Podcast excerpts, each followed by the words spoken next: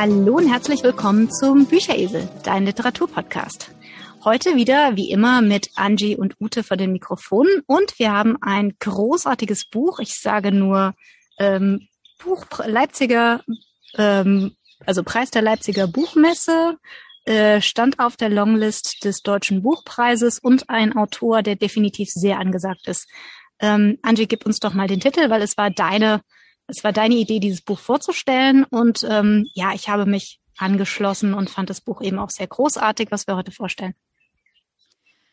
Ja, hallo erstmal. Ähm, es ist vor dem Fest von Sascha Stanisic. Ähm, ich bin da 2019 irgendwie zufällig drüber gestolpert, also über den Autor, muss ich sagen.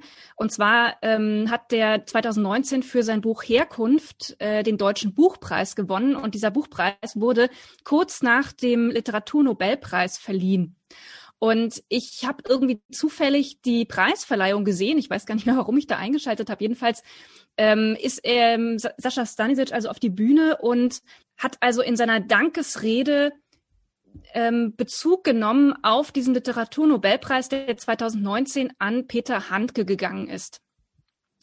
Und ähm, diese Dankesrede kann man auch im Internet nachlesen. Äh, und ich will da kurz draus zitieren. Ähm, es gab aber einen etwas anderen Preis, der diese Konzentration gestört hat und der etwas eine kleine Spur wichtiger ist. In Schweden, in Stockholm. Und den hat nun einer bekommen, der mir diese Freude an meinem eigenen ein bisschen vermiest hat. Und deswegen bitte ich Sie um Nachsicht, wenn ich diese kurze Öffentlichkeit dafür nutze, mich kurz zu echauffieren. Über 50 Prozent dieses Preises, also der Literaturnobelpreis 2019 ging ja nachträglich auch für 2018 an Olga Tukatschuk, muss man dazu sagen. Äh, und weiter geht es dann, ähm, ich tue es auch deswegen, weil ich das Glück hatte, dem zu entkommen, was Peter Handke in seinen Texten nicht beschreibt. Dass ich hier heute vor Ihnen stehen darf, habe ich einer Wirklichkeit zu verdanken, die sich dieser Mensch nicht angeeignet hat und die in seine Texte der 90er Jahre hineinreicht. Und das ist, das, das ist komisch, finde ich, dass man sich die Wirklichkeit, indem man behauptet, Gerechtigkeit für jemanden zu suchen, so zurechtlegt, dass dort nur noch Lüge besteht. Das soll Literatur eigentlich nicht sein. Ähm, also es ist so, dass Peter Handke ähm, einen Text über Visegrad geschrieben hat. Das ist die Heimatstadt von Sascha Stanisic.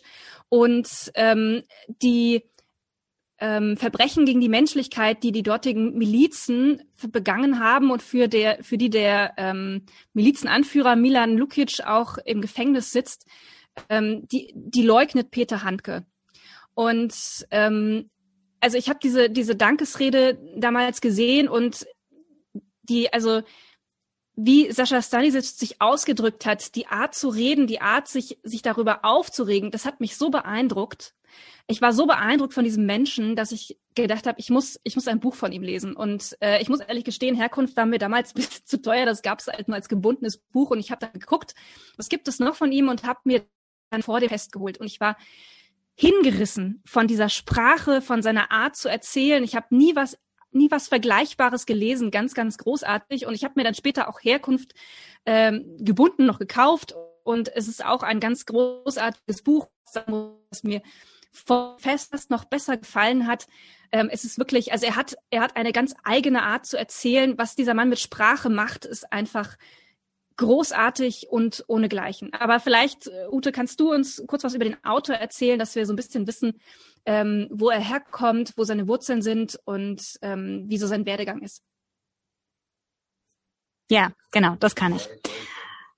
Ähm, richtig, Sas Sascha Stanisic ähm, Du hast es ja schon angesprochen, er ist in Visegrad im heutigen Bosnien-Herzegowina, damals noch äh, Jugoslawien geboren, 1978, Sohn einer bosniakischen Politprofessorin und eines serbischen Betriebswirts. Das war damals für Jugoslawien ganz normal, ähm, dass die unterschiedlichen Ethnien, sagen wir es mal so, ähm, zum Teil auch Religionen untereinander geheiratet haben, nebeneinander gewohnt haben, in Dörfern zusammen. Ähm, das Ganze war ein, ein multikultureller Staat natürlich, mit, wie gesagt, unterschiedlichen Ethnien, unterschiedlichen Religionen und alle haben relativ friedlich zusammengelebt. Leider ist dieses, ähm, diese Friedlichkeit, äh, diese sehr ist das dann zerbrochen. Der ganze Staat ist ja in den, in den äh, 90ern auseinandergebrochen quasi nach ein paar Jahre nach Titus Tod, der den Staat sehr, Jugoslawien sehr gut zusammengehalten hat. Und es kam dann zuerst zur Abspaltung von Slo Slowenien, oben ganz im Norden, und dann von Kroatien. Und äh, dann wollte sich eben auch Bosnien selbstständig erklären und eben von Serbien weg. Und da kam es ja zum, äh, zum Bosnienkrieg. Und äh, dieser Krieg war ja in den 90ern, der ist vielleicht den meisten von uns noch so ein bisschen äh, im politischen Bewusstsein. Ich kann mich da noch recht gut dran erinnern. Das war so die Zeit, wo ich auch, sage ich mal, ein gewisses politisches Bewusstsein entwickelt habe, wo ich angefangen habe, Nachrichten zu schauen und Spiegel zu lesen. Und insofern kann ich mich da noch ganz gut dran erinnern, dass es ziemlich schlimm war. Und äh, Sascha Stanisic ist dann mit seinen Eltern 1992 geflohen nach Deutschland. Da hatten sie einen Onkel, der in Heidelberg als Gastarbeiter gelebt hat. Äh, Sascha Stanisic war damals 14 Jahre alt. Wie gesagt, Mutter ähm, Professorin für Politik, Vater eben Betriebswirt. Die haben dann in Deutschland Anstellung gefunden. Die Mutter hat in einer Wäscherei gearbeitet, der Vater auf dem Bau, also total traurig. Die sind dann, ähm, ich glaube, es war 96, auch weiter in die USA emigriert, weil sie in Deutschland wohl nicht Fuß haben, Fuß fassen konnten. Äh, aber Sascha Stanisic ist geblieben. Er hat äh, zuerst die Gesamtschule besucht. Man muss dazu sagen, er war 14, also schon relativ alt. Ähm, er hat die Sprache gelernt. Er hat, wie gesagt, diese internationale Gesamtschule in Heidelberg besucht, hat dann nach einer Vorbereitungsklasse zum Gymnasium gewechselt, wo er dann 97, also nach fünf Jahren Abitur gemacht hat. Also ganz großartige Leistung. Das muss man wirklich anerkennen.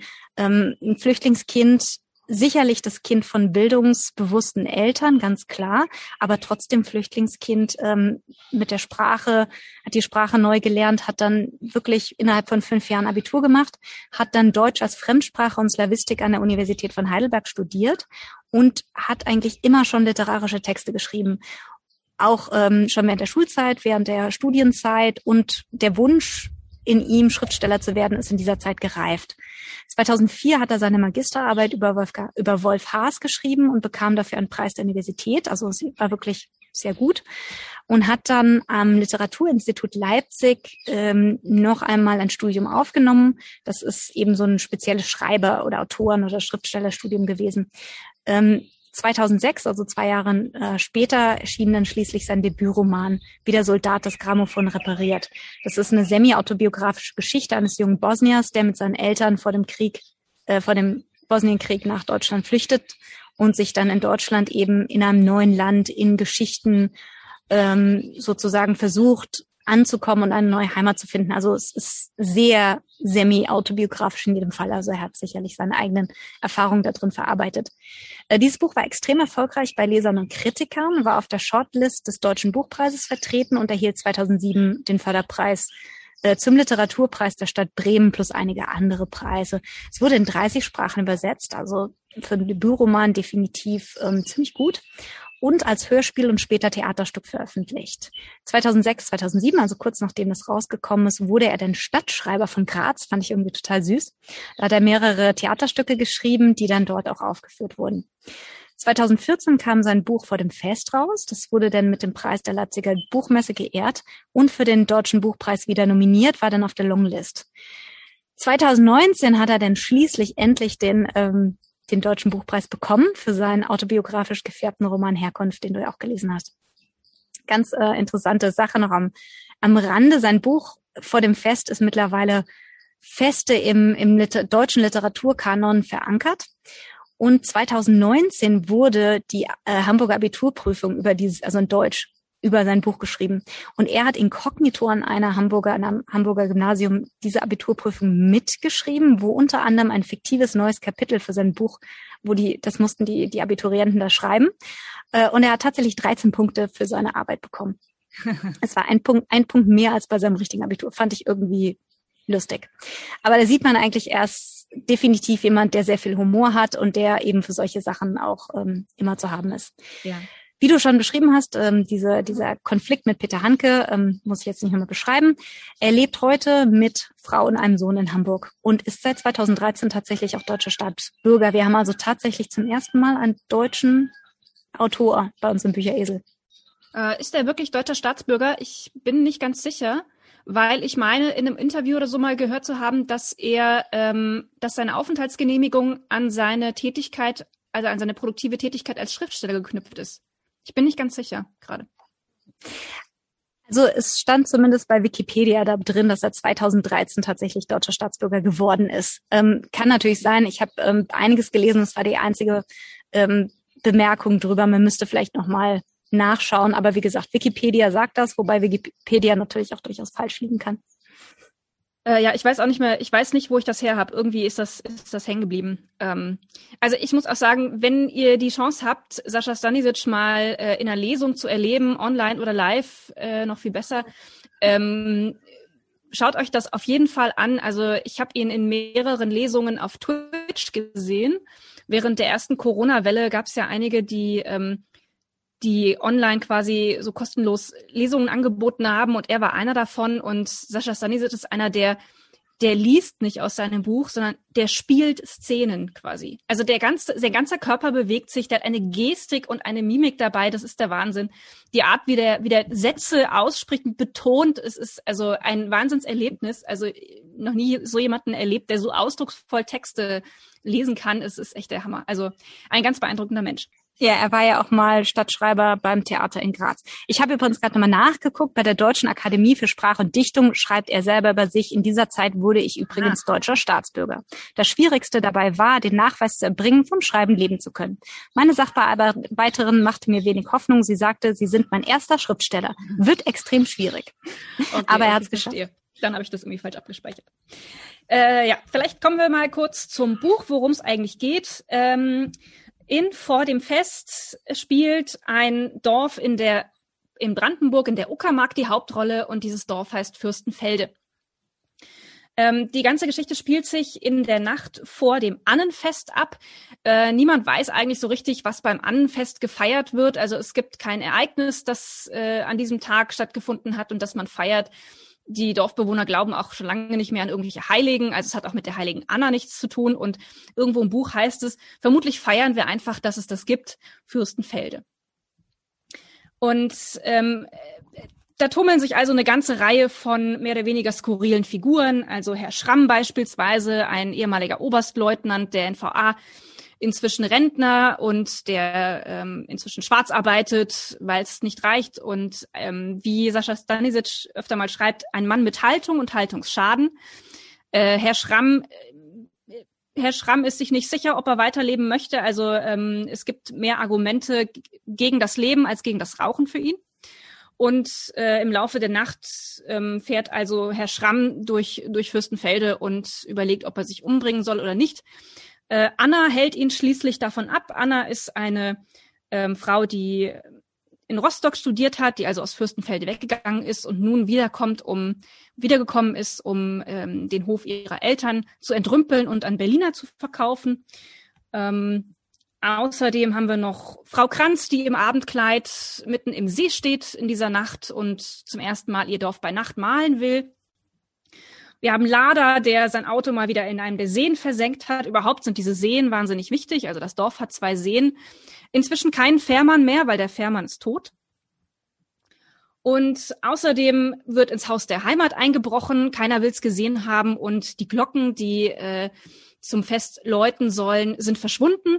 Das trifft insbesondere Johann, den Glöckner-Lehrling, der da seine Prüfung mitmachen will. Und äh, außerdem haben wir noch eine Fähe, also eine weibliche Füchsin, die durch das Dorf streift und für ihre Welpen ähm, Eier stehlen will. Also es gibt eine ganze Menge Figuren in dieser in dieser Geschichte und es ist also ähm, eine Geschichte aus sehr vielen Perspektiven.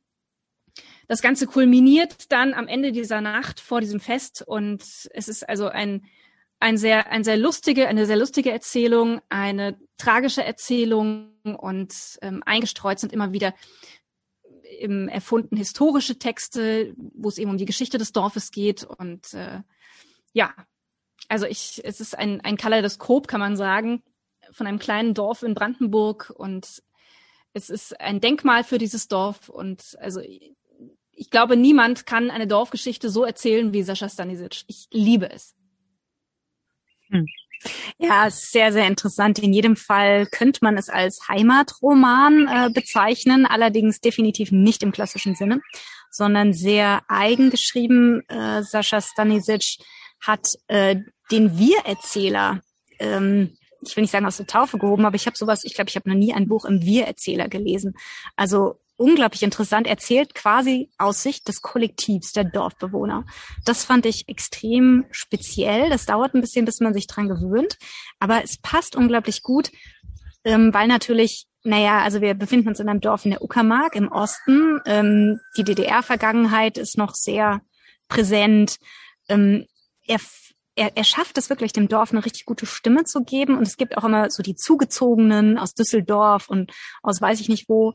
Und ja, und er selber hat auch zu dem Buch gesagt, dass er so ein bisschen versucht hat, ähm, sozusagen die den, den, den, äh, die Trennung zwischen Raum und Zeit aufzuheben. Also das Buch spielt ja quasi in einer Nacht hauptsächlich, also es mehr oder minder 80 Prozent spielen in dieser einen Nacht vor dem Fest. Und es gibt immer wieder diese Rückblicke, die du auch beschrieben hast, von ähm, ja von Nächten vor dem Fest, die eben vor, was ich nicht, so zwei, drei, vierhundert Jahren passiert sind. Also ich glaube, das älteste geht auf 1500 irgendwas zurück. Und ähm, ja, und er schafft es sozusagen, so eine gewisse Zeitlosigkeit in seinen Roman zu bringen und arbeitet natürlich auch ganz viel mit so ein bisschen Mythik. Ähm, er hat selber viele literarische Puzzlestückchen versteckt. Es gibt Anspielungen auf, äh, auf Poe zum Beispiel. Er driftet immer mal wieder ins Serielle ab. Also seine Personen haben immer mal so, die haben so verschiedene mhm. Sachen, die sie immer sagen. Ähm, zum Beispiel der Herr Schramm sagt immer, ja, sag mal. Und das, das zieht sich durch das ganze Buch, wenn immer Herr Schramm immer mal dran ist, das sagt er immer und immer wieder.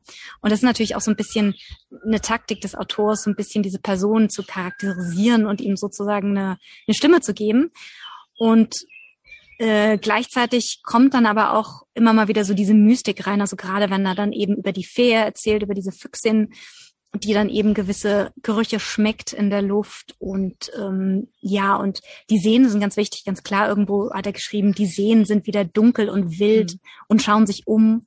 Und das sind, also er hat eine ganz, ganz sehr spezielle Sprache in seinem Buch entwickelt. Das fand ich aber wunderschön und, und, sehr, sehr poetisch. Also es gibt ein Kapitel, das ist das über die Fähe. Das ist abs, mein absolutes Lieblingskapitel und ich will ganz kurz ein Stück draus lesen. Äh, und zwar geht es darum, dass die Fähe in den Hühnerstall einbricht. Dann heißt es hier, und die Fähe springt, stößt sich an einer alten Idee ab. So eine Nacht ist das. Die Hühner rumoren im Holzverschlag. Der erste Sprung reicht nicht. Nochmal, nochmal und nochmal. Es gelingt, doch sie landet hart und unglücklich, humpelt. Die Fähe humpelt zum Holzverschlag. Darin die Hühner mit den Krallenscharen. Das Holz ist lückenlos. Und so weiter und so weiter. Und dann äh, dringt also die Fähe in diesen Hühnerschlag ein. Zickzack, kommt um die Ecken nicht. Das wird Albträume geben. Und die Faye niest. Die Faye niest und nirgendwo im nirg und irgendwo im Inneren des Albtraumlabyrinths niest auch ein Huhn. Und es ist also ganz, ganz großartig. Also es ist poetisch und was, ich habe schon mal gesagt, was dieser Mann mit, mit Sprache macht, mit Worten macht, das ist ohnegleichen. Also noch nie sowas gelesen.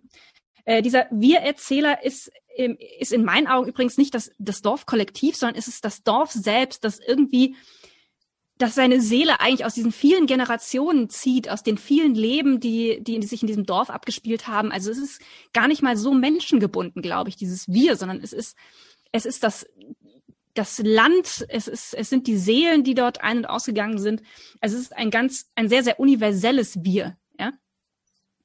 Und ja, das kann schon sein. Also ich würde es eher so als menschliches, als Gemeinschaft sehen, aber du hast natürlich recht, es ist äh, eine Gemeinschaft über sicherlich mhm. viele ja. Generationen. Ja.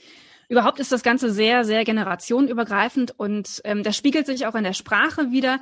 Also wie du schon gesagt hast, also ähm, der Autor gibt jeder, jeder Figur durch, manchmal auch durch solche Wiederholungen, durch, durch Redewendungen, die die Figur gerne verwendet, so eine ähm, gewisse Charakteristik, die unverkennbar ist und ähm, er schafft es auch, die, die, ähm, die historischen Texte, die er einbaut, sprachlich zu repräsentieren. Also die Sprache ändert sich sehr stark, wenn er einen historischen Text zitiert. Wir haben, glaube ich, ein Kapitel, das ist in so einem deutschen Hip-Hop-Stil geschrieben, ja, also ähm, auf eine ganz schräge Art gereimt und ähm, ist also der, also die, die, die Sprache wechselt auch so von Kapitel zu Kapitel. Da ist er wahnsinnig wandelbar und mhm. ähm, das ist also ganz, ganz großes Kino, was er da macht. Ganz großes Kino. Ja, also ganz klar, diese, diese ja, die, ja, wie du schon sagst, er wechselt sich ab zwischen einem sehr hier und jetzigen, schnoddrigen Stil von, sag ich mal, Jugendlichen, äh, die so, weiß ich nicht, Anfang 20 vielleicht sind, ähm, und ne, bei, beim Uli in der Garage Bier trinken sozusagen und dann wieder eine unglaubliche Poetik in seinen Texten, die eben älter sind oder auch zum Teil äh, das Hier und Jetzt beschreiben. Also was mir zum Beispiel sehr gut gefallen hat, das ist eine Stelle, die habe ich mir hier markiert. Ähm, Fledermäuse schießen über ihren Kopf, einsilbige Gesellen, zu schnell für jeden Scherz, flattern nervös davon. Am Waldrand hält eine Wildschweinrotte Jagdrad.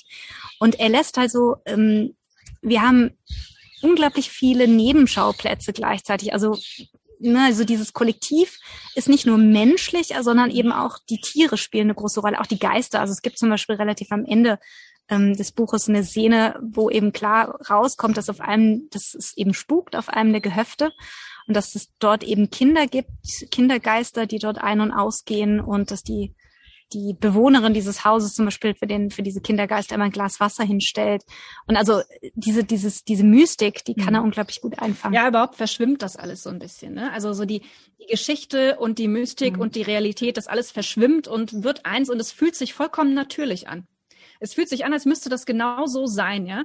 Das, das macht auch so ein bisschen dieser, dieses, dieses Wir, ja, dieses universelle Wir, weil dieses Dorf einfach mhm. so eine mhm. eigene Seele und eine eigene, eine eigene Natur hat irgendwie. Also es ist ähm, es ist ein ein ganz großartiges Buch und äh, ich kann absolut nachvollziehen, dass es Abiturstoff geworden ist. Also es ist ein Buch, was sehr sehr also ich bin sicher, wir kratzen nur an der Oberfläche, ja. Das hat mit Sicherheit Metaebenen, da können wir wahrscheinlich in zwei Wochen noch drüber reden. Mhm. Ja, das glaube ich auch. Er ist ein ja unheimlich belesener Mensch.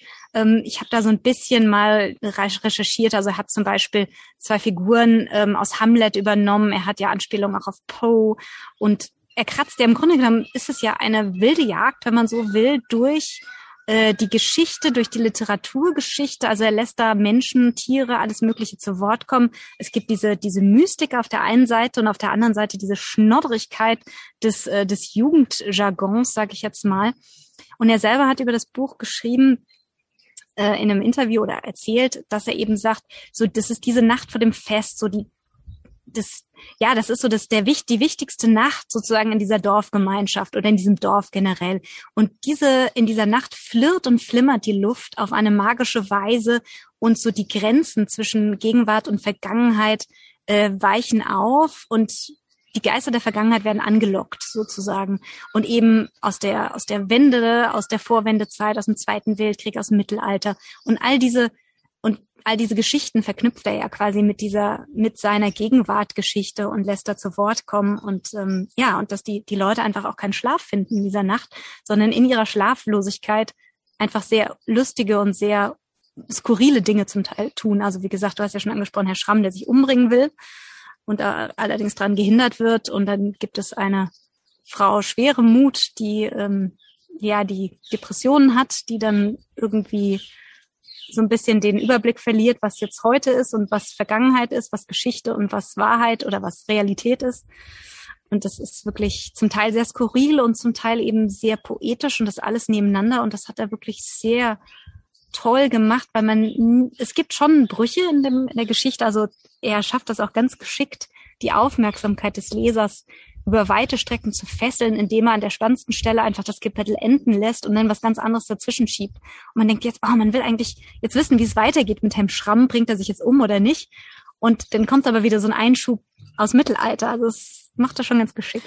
Ja, auf jeden Fall. Also man muss auch sagen, dass er, also das Buch ist sehr, sehr, sehr lustig, sehr komisch, aber ähm, nie auf Kosten der Figuren. Also der, der Humor lässt allen Figuren ausnahmslos immer ihre Würde, finde ich. Hm, also er, er macht sich nie über die Figuren lustig, sondern es ist so, eine, so ein ganz feiner Humor, der, der nie respektlos ist. Und das muss man erstmal so konsequent durch ein ganzes Buch hindurch schaffen. Also das ist, ähm, das löst er wirklich sehr gut.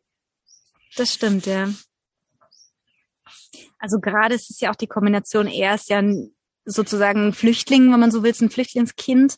Ähm, definitiv kein Ossi, auch nicht im Osten aufgewachsen. Er hat auch selber gesagt, dass dieses Dorf in der Uckermark steht, war eigentlich Zufall. Es war eigentlich nur so, er hat halt ein, er hatte halt die Idee des Dorfes. Er wusste ganz genau, wie das Dorf aussehen soll, mit den Seen, mit dem Wald, äh, weit weg, viel Platz. Das wusste er vorher und äh, dann hat eine Freundin quasi gesagt, ey, das klingt wie so ein Dorf, was ich aus meiner Kindheit in der Uckermark kenne. Und dann hat er sich das angeschaut und gesagt, ja, genau das ist es. Und erst danach kam eigentlich diese Entwicklung mit DDR und Ossi-Geschichte und so. Und man könnte ja meinen, dass ähm, so am Anfang habe ich gedacht, so jetzt kommt so die Slapstick-Komödie auf die ganzen Ossis.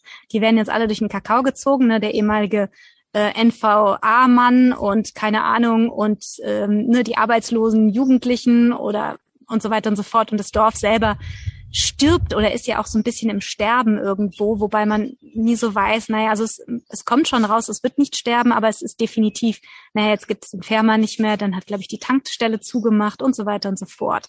Und er schafft es aber eben auf der, sag ich mal, wie du schon angesprochen hast, er, gibt, er lässt den Figuren ihre Würde und ich glaube, niemand fühlt sich durch dieses Buch auf, auf den Schlips getreten. Nein, definitiv nicht, weil auch, auch wenn, wie irgendwo steht, ähm, die Einwohnerzahl abnehmend ist, ja, und es kaum noch Junge in dem Dorf gibt, das Dorf lebt trotzdem weiter und auf ihre Weise ähm, schaffen sie es so gut wie möglich irgendwie immer weiterzumachen. Das ist Überlebenskunst, wenn man so will. Ja, also wie Uli zum Beispiel, der nachdem die letzte Kneipe geschlossen hat, einfach seine Garage umgebaut hat zu einer Kneipe. Ja. Mhm. Und also das, man, man sieht einfach, die, dieses Dorf ist so ein bisschen, wie soll man sagen, ähm, ah, jetzt fehlt mir das Wort dafür. Resilient würde ich auf Englisch jetzt sagen, ist ja, egal was du aus, auf, de, auf das Dorf raufschmeißt, irgendwie hält das alles aus und ja. äh, steht stoisch, geht es seinen Gang genau, und lässt sich, lässt genau. sich nicht beirren, egal was kommt. Genau, genau, genau. Ganz genau. Das Dorf macht einfach immer weiter, völlig egal, was rundherum passiert. Und ähm, das, das verlangt irgendwo Respekt, ja. Mhm. Und das, also da ist Uli und seine Garage sind da eine ganz gute, ein ganz gutes Beispiel für. Mhm. Ja, klar. Oder der Fährmann, der da raus und rein geistert. Ich glaube, der Fährmann ist ja schon tot. Und trotzdem kommt er, durchs ganze Buch kommt er immer wieder vor. Also natürlich meistens wird er von anderen Leuten gesagt, ja, der Fährmann, der hat das gemacht und der Fährmann hat dies gemacht. Also es wird über ihn erzählt, aber er geistert tatsächlich rein und raus aus diesem Buch die ganze Zeit durch, auch wenn er schon tot ist. Ja. Das stimmt. Irgendwo heißt es, der Fährmann ist tot und die anderen Toten wundern sich, was soll ein Fährmann unter der Erde? Er hätte ordentlich im See bleiben sollen und gut. Mhm. Also solche Einschübe, ist es, das ist der Wahnsinn. Also ich habe irgendwo gelesen und ich finde es gerade nicht, dass ähm, die Idee eigentlich zu diesem Buch eigentlich ähm, von aus einer baltischen Müde, also aus einer Mythe, aus einem Mythos äh, aus seinem Heimatland kommt. Und zwar geht es da um einen Riesen, der irgendeinen Berg abgebrochen hat, mhm. weil er ihm äh, die Sicht auf die Adre gestellt hat. Er hat den Bergkuppe abgebrochen und weggeschleudert. Mhm. Und die ist dort gelandet in Fürstenfelde und hat diesen See in zwei Teile geteilt.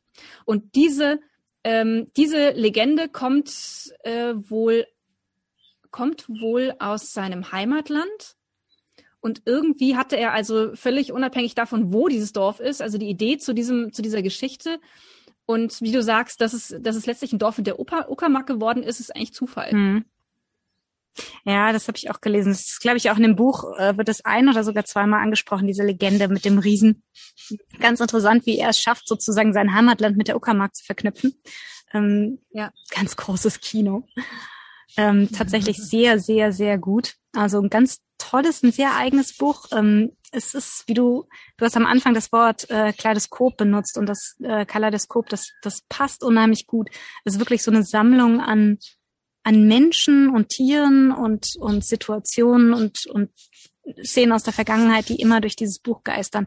Aber dadurch, dass es eine gewisse, es gibt immer so eine gewisse, so ein Kontinuum irgendwo. Also obwohl Dinge in der Vergangenheit passieren, haben sie immer noch direkte Auswirkungen oder ähm, zum Teil sind es eben auch die Vorfahren von den Leuten, die heute noch, die heute noch da sind. Also es ist, es ist sehr schön, wie er alles verknüpft miteinander. Hm, ja. Irgendwo heißt es ja auch, äh, seit Anbeginn der Menschheitsgeschichte hat je ein Vorfahr von ihm mütterlicherseits und väterlicherseits überlebt und hat Leben gezeugt. Mhm.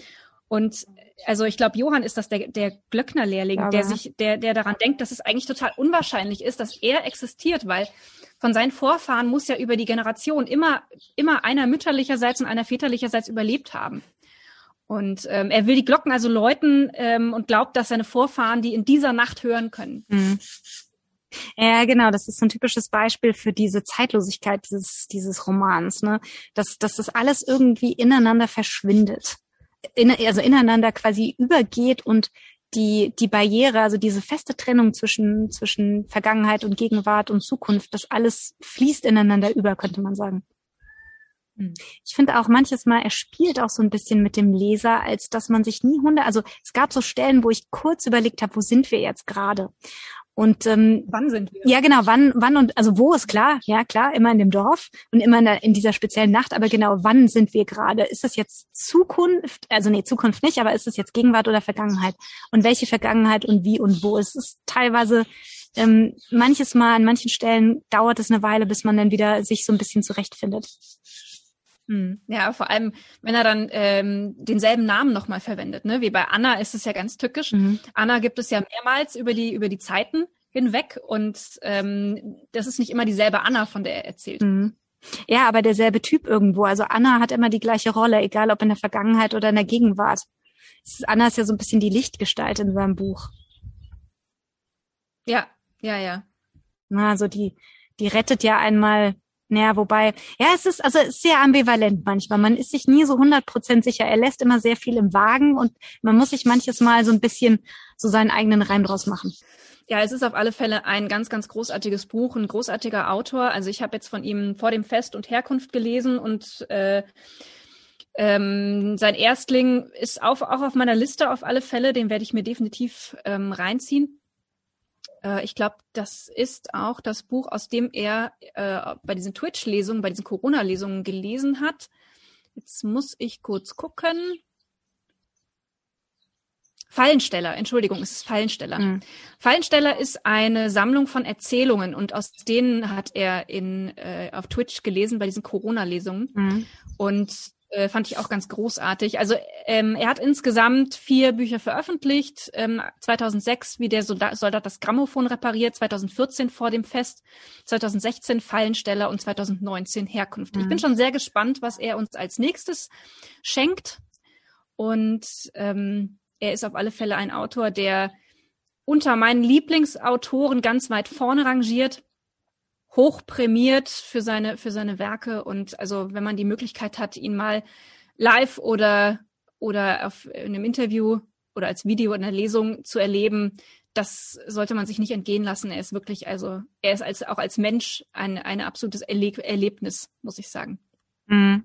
Ja, nee, große Lebens, äh, große Leseempfehlung auch für mir. War wirklich ein sehr interessantes Buch. Es hat eine Weile gedauert, bis ich mich reingefunden habe, so vielleicht so das erste Viertel. Und äh, dann, als ich so ungefähr kapiert habe, worum es geht und so ein bisschen so hinter, ich will nicht sagen, dahinter gekommen ist, wie er schreibt, aber so ein bisschen mich an seinen Stil gewöhnt hatte, da hat es mir dann auch sehr, sehr gut gefallen und ähm, ich kann nur sagen, es ist wirklich definitiv äh, sehr, lebens sehr lesenswert. Ja, auf jeden Fall. Also ich muss sagen, ich war von Anfang an schockverliebt. Aber ich hatte natürlich auch schon seine, seine Rede zum Literaturnobelpreis, äh, zur deutschen Buchpreisverleihung ge gehört und wusste schon, das ist einer, der kann mit Sprache richtig gut umgehen. Ja, naja, definitiv. Ja, also ähm, unglaublich. Äh, seine, seine, die Sprache, die er verwendet in dem Buch, ist wirklich unglaublich. Ja, damit würde ich sagen, beschließen wir für heute mit diesem Adjektiv unglaublich und ohne Gleichen. Das ist auf alle Fälle eine gute Beschreibung für, für, sein, für sein Werk. Lest es, ähm, wir können es euch nur ans Herz legen und damit verabschieden wir uns für heute. Servus aus Bayern. Ja, und liebe Grüße auch von mir aus Indien. Bleibt uns gewogen, schenkt uns ein paar Rezessionen oder wenigstens ein paar Sternchen. Und ich hoffe, es hat euch gefallen und ihr schaltet in zwei Wochen wieder ein. Ciao, ciao.